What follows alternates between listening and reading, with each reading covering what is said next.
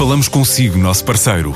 No mundo dos negócios, a transação de imóveis, equipamentos industriais, arte e navios é garantida pela experiência de profissionais, com solidez, rigor e isenção. Encontre-nos em avaliberica.pt. A Vale Ibérica, porque é de leilões que estamos a falar.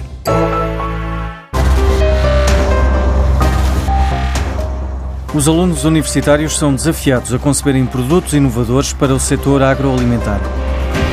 Chama-se Ecotrofélia e vai na terceira edição em Portugal. É uma iniciativa que se associou a Portugal Foods e promove a inovação de produtos amigos do ambiente, a competitividade e o empreendedorismo. Estamos à procura de produtos, alimentos ou bebidas, portanto, ambos estão aqui englobados, que a sua, portanto, a sua formulação, a sua embalagem, o seu conceito possa ser inovador e sustentável em alguma dessas vertentes. E, portanto, é, é amplo esse nível, está orientado para produtos B2C, não é? Portanto, produtos alimentares para o consumidor final uh, e, é, e, é, aberto uh, e, portanto, é bastante transversal naquilo que são as soluções que procuramos. Carla Teixeira é responsável do projeto em Portugal. As candidaturas podem ser apresentadas até ao dia 3 de abril e os 10 finalistas serão conhecidos no dia 15. E neste concurso cabe todo o tipo de ideias.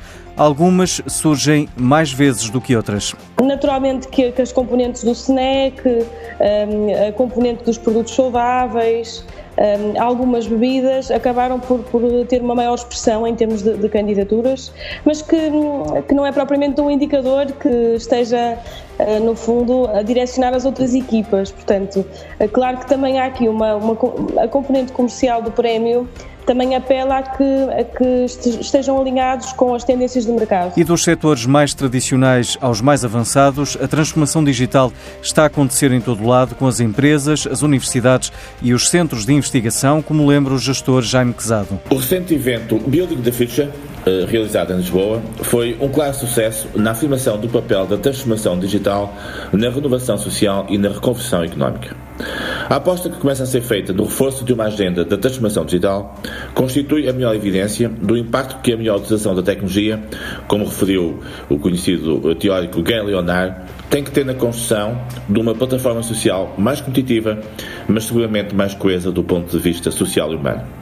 Usar as tecnologias de forma inteligente é um ato de primazia à inovação e ao conhecimento, mas também um instrumento absolutamente fundamental para reforçar as competências das pessoas e da sociedade. De facto, a transformação digital está na ordem do dia e são cada vez mais as organizações, desde as empresas às entidades académicas, passando por outras uh, entidades, que fazem da transformação digital o elemento central para reforçarem a sua aposta na cadeia de valor, melhorar os seus processos internos e construir, sobretudo, um perfil de competências mais centrado naquilo que são as exigências de uma economia cada vez mais complexa e de uma sociedade também mais exigente.